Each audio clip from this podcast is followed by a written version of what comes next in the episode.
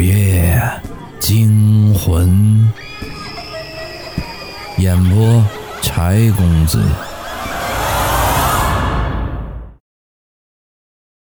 今天的故事叫《不融化的雪人儿》。百货商场大门旁边有一个很高大的雪人儿，它由一大一小两个雪球组成，一个很长的红萝卜是鼻子。两个煤块是眼睛。卢元站在雪人身前，仰望着他的脸。温暖的春风不知从哪个方向吹来，但吹到人身上却让人感到寒冷。是的，现在已经是春天了，但这个雪人始终没有融化。去年冬天下了第一场大雪后，商场职工用门口的积雪堆成了这个巨大的雪人。可自从那以后，无论天气变成什么样，它都没有融化半点儿。路人走到他身边时，会感到阵阵的寒意，犹如身处在寒冬腊月一般。这个不会融化的雪人，最初引起了大家的好奇心，很多人结伴来看。可日子一天天过去了。好奇心变成了恐惧，原因是大家得知，就在雪人堆好的那天，商场门口发生了一起凶杀案，一个女孩子被人从后面给捅死了。当时明明是人潮如水的中午，却是没有人看到嫌疑犯是谁。人们议论纷纷，说那个女孩子阴魂不散，附身在这个雪人身上。他在怨，怨那个嫌疑犯，怨就算没有监控器，可当时那么多人，为什么没有人看到嫌疑犯呢？一个上夜班晚归的人说，在深夜里，他回家路过那个商场，衣袖突然被人拽住了，他回头一看，看见那是一个穿着蓝色羽绒服的女孩子，她那张惨白的脸上流着两行血泪。卢元正回想到这里，旁边突然传来一个声音，把他吓了一大跳。啊，姑娘，你挡路了，让开一点。卢元急忙让路，然后四个男人拿着工具走了过来。你们这是要干嘛呀？卢元奇怪地问。一个男人回答：“他已经影响了商场的生意，我们得把他清理掉啊。”卢元正想说话。男人已经挥起手上的铁镐，拍向雪人的身体。霎时间，卢元听到一声凄厉的惨叫声，雪人被铁镐弄出的伤口里流出鲜红的血。四个男人惊恐地扔下工具，失魂落魄地跑了。卢元走过去，把铁镐拔了出来，鲜血才止住流淌。他仰头看着雪人红红的鼻子，轻声问道。白音，真的是你吗？卢元回到学校后，一脚踢开了观潮所在的教室门，嘈杂的人声静了下来。卢元脸色铁青地揪出了正在嬉闹的观潮。走廊里，观潮一脸的不耐烦：“有病啊你！”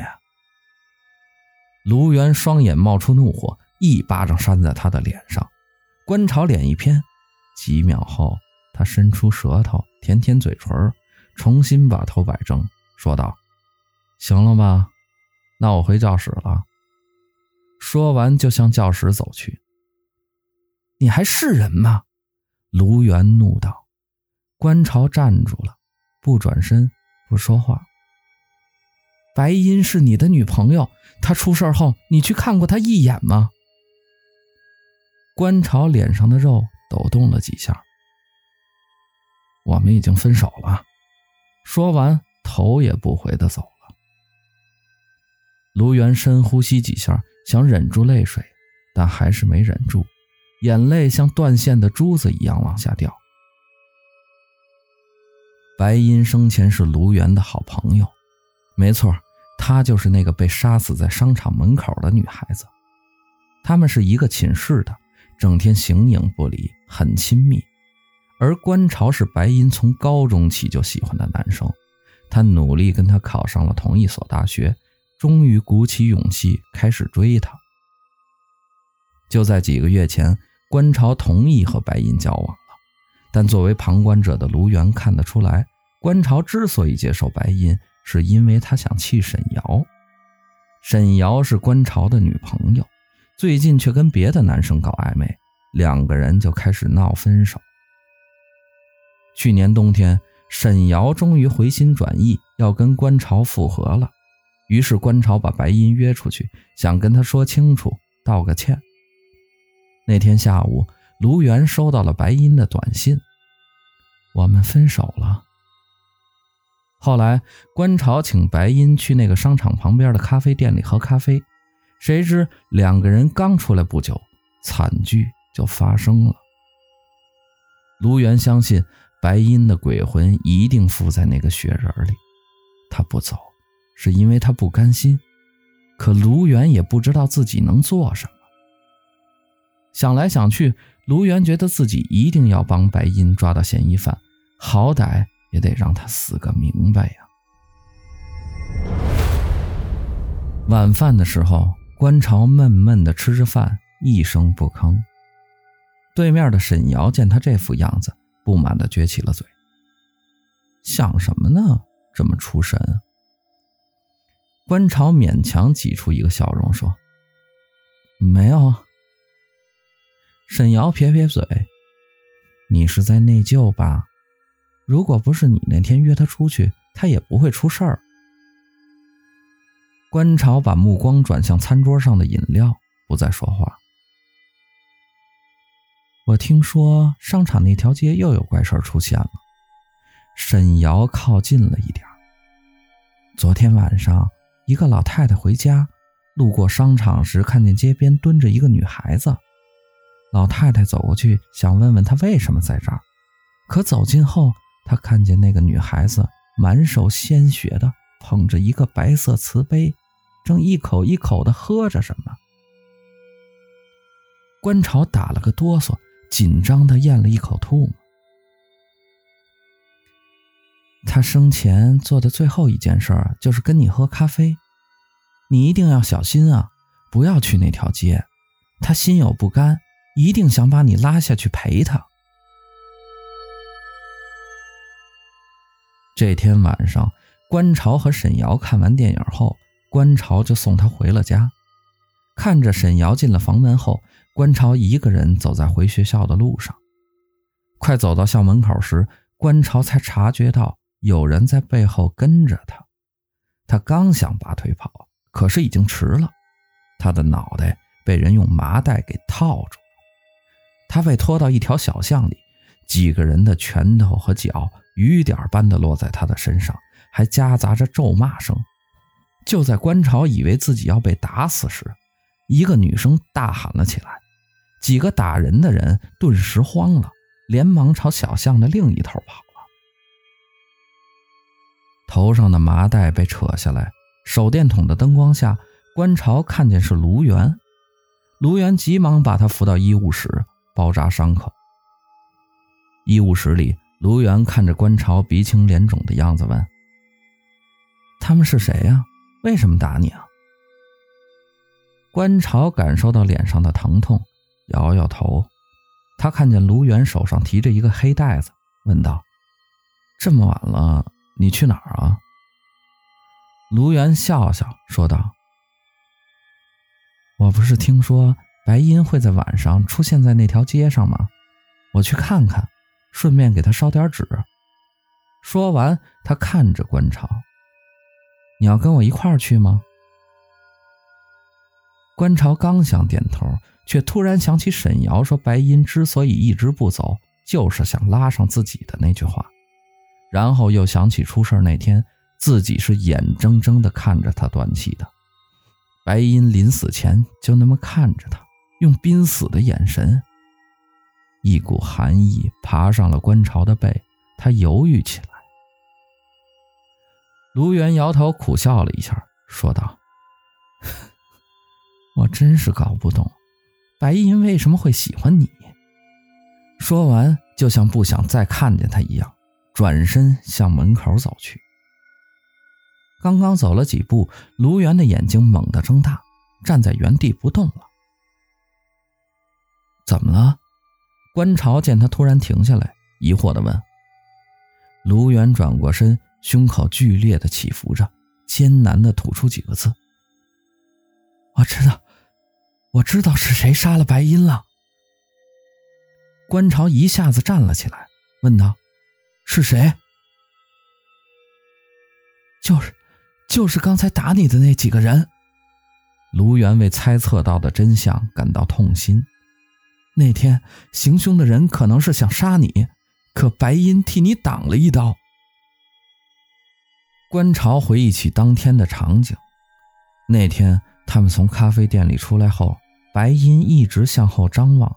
脚步也慢了下来，观潮有些心不在焉。等他被惊恐的人声拉回思绪时，白音已经不在他身后了。再往后面两三米的位置看时，白音已经奄奄一息地躺在地下了。当时白音倒下的位置正是自己的正后方。观潮脚一软，一下子坐回床上，口中喃喃地说道。不可能，不，不可能！卢源把手中的黑袋子砸到了观潮身上，大喊：“一定是这样！沈瑶之前不是跟一个男生搞暧昧吗？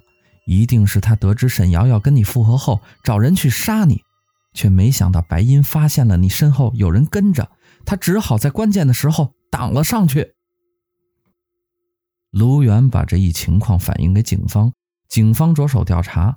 果然很快就找到了线索。两天后，警察抓住了嫌疑犯，而幕后的主使者正是那个曾经和沈瑶搞过暧昧的男生许震。据嫌疑犯回忆，那天他一直跟在关超和白音两个人的身后。后来他看准时机，亮出匕首，就打算向观潮的后腰刺过去。可嫌疑犯突然发现白音在悄悄地看着自己。还张嘴想喊，嫌疑犯想起自己要是不完成任务，欠许震的三万块钱就得还。他头脑一热，一个箭步上前就朝观潮的腰上刺去。白音没想到嫌疑犯知道自己在看他，居然还敢动手，他顾不得再喊出声，挡住了观潮的背后。说起来很长，可这不过都是一两秒钟的事情。杀错了人，许震也被吓坏了，可他依然觉得不解气，所以那天晚上偶遇观潮的时候，他又和自己的狐朋狗友揍了他一顿，没想到被卢源看出了问题。看着凶手锒铛入狱，卢源心中的恶气终于吐了出来。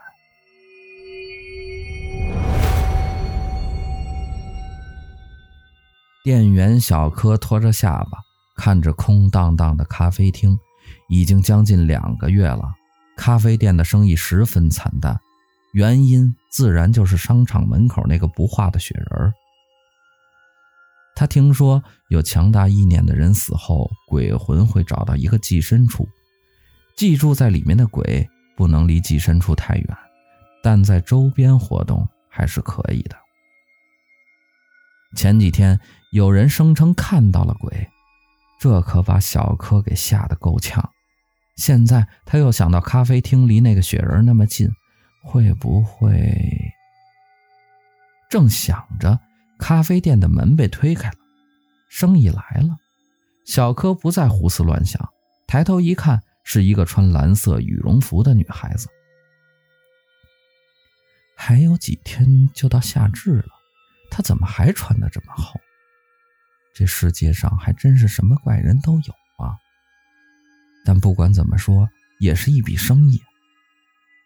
那女孩子低着头，慢慢的走到窗边的位置坐下。小柯走过去，把菜单递给她，问道：“请问要喝点什么？”那女孩子接过来，苍白的食指从袖子里伸出来，指向“蓝山咖啡”四个字。小柯突然感觉有些冷。说了句“请稍等”后，就去准备了。小柯站在柜台处，一边摆弄咖啡机，一边打量那个奇怪的女孩子。他垂着头，长长的头发从两边散落下来，看不清楚脸。目光落在他身上的蓝色羽绒服时，小柯抖了一下。他想到了那个死掉的女孩子。他再看向门口，一条水迹从门口一直延伸到女孩子的脚边。那是融化的雪水。没错，就是他。小柯的手脚冰凉，他告诉自己一定要冷静，要当做什么都不知道，只要等他走了就好了。小柯强定下心神，端着咖啡走了过去，放下咖啡，颤声地说道：“请慢用。”女孩子点点头。伸出毫无血色的手，握住了杯子，慢慢的喝了起来。十分钟后，女孩子喝光了咖啡，把手伸进衣兜里，不断的翻找着，似乎是在找钱。小柯都快哭出来了，急忙说道：“今天搞活动，所所有的饮料都都免费。”女孩子听后，僵硬的点点头，站起身来。缓缓的向店门口走去，他的身后留下一条长长的水迹。小柯跌坐在椅子上，大口的喘着气。可无论怎么样，他也平复不了自己的心跳，他的心脏开始隐隐的疼了起来。卢源聚精会神的看着微博上的一则消息：今天下午。那家咖啡店内名叫小柯的店员突发心脏病，进了医院。他醒后恐惧的说：“去年冬天死掉的女孩子来店里喝了蓝山咖啡。”最后，微博上还出现了商场门口那个巨大的雪人。临近夏天的太阳对他一点伤害都没有。隔着屏幕，卢源看着那个只有简陋鼻子和眼睛、没有嘴巴的雪人。全身都逐渐冰冷起来。咖啡店的事情成为人们茶余饭后的谈资。快到夏至了，雪人身上的雪却越发的坚硬起来。所有人都不明白，杀死那个女孩的凶手已经被绳之以法了，可他为什么还是不走呢？卢源去观潮的寝室找他，沈瑶也在里面。卢源态度很不好的对沈瑶说：“你出去一下，我有话跟他说。”沈瑶挑挑眉：“他可是我男朋友，我为什么要出去？”卢源不想跟他争辩，转头对观潮说道：“观潮，白银一直待在那里不走，你不觉得你应该去看一下吗？”观潮脸色难看的张口想说什么，却被沈瑶抢先说道：“是我不让他去的，卢源，你不会不知道原因吧？他就是想让观潮陪他去死。那又怎样？”卢源毫不相让。就算白银拉他走又怎样？他本来就是替他死的，一命偿一命，不应该吗？没人要他替。沈瑶大声说道。卢源被这一句话噎住了，然后扭头对观潮说：“听说那个雪人已经引起恐慌了，那家商场的老板花大价钱请来驱鬼的道士，明天就要来了，要不要去见他一面？你自己看着办。”说完，他就走了。卢远走后，观潮捂着脸坐在床上，沈瑶看他的样子说道：“你别这样。”一切都是他自愿的，可是不能否认，他是替我死的。况且我还利用他气你。观潮低声说。沈瑶睁大了眼睛：“你不会是要去吧？”观潮没有说话。沈瑶生起气来：“我是为你好，你要是去的话，我们就分手。”说完，他就摔门走。观潮叹了一口气，躺在床上闭上了眼睛。这天晚上十一点多，观潮提着黑色的袋子来到商场门口，抬头看着这个高大的雪人。自从出事以来，他不知是出于恐惧还是愧疚，一次都没有来过。可他现在想通了，如果不亲口跟他说一声对不起，他下半辈子都不会安心。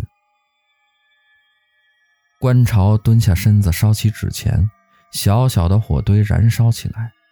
观潮抬起头看着雪人，说道：“对不起。”一阵阴风刮过，雪人背后走出一个穿蓝色羽绒服的长发女孩子，是白音。她一半的身体隐藏在雪人的背后，笑了。霎时间，屹立不倒的雪人突然崩塌了，散落下来的雪飞快地融化，化作了一滩水。刚刚显出形的白音也消失不见了。观潮诧异地看着这一切，他此次来已经做好被他取命的准备。你还是来了。他身后传来一个声音，是卢源。卢源从后面走上来，看着即将化完的雪，说道：“我就知道你会来的，因为我不相信我好朋友喜欢的是一个贪生怕死的男生。”观潮看着卢源，说不出话来。卢源微微一笑，我想他并不是想取你的命，而是在经历那么惊险的事情后，他想亲眼看看你是否平安。可这个雪人是他的寄身之处，他不能离得太远，所以他等过了冬，熬过了春，只是想在你经过这里的时候看一眼你。说完。他从包里掏出几个本子，说道：“这是他高中三年写的日记，全都是关于暗恋你的事情。”高中三年，观潮一直以为他是上大学后才喜欢上自己的。你还不知道吧？他从高一军训就开始喜欢你了。观潮伸手接过日记，感觉这几本日记。将是自己这辈子拿过最重的东西。第二天是夏至，商场的老板带着驱鬼道士来到时，发现那个大雪人竟在一夜之间化得干干净净。人们都说这是夏天的力量，只要到夏至了，再邪恶的鬼都会消失得无影无踪。咖啡店的小柯仔细地翻了翻账本。发现那个叫白音的女生在出事的那天和一个男生来这里喝过咖啡，蓝山咖啡。他怔怔地看着原本立着大雪人的位置，不知为何轻轻地叹了一口气。寝室里，室友一脸兴奋地对观潮说：“哎，你听说了吗？百货商场那个大雪人化了。”啊。观潮用本子挡住脸，闷闷地回答。室友撇撇嘴，拿起盆子就去洗脸了。观潮放下了挡着脸的日记本泪流满面。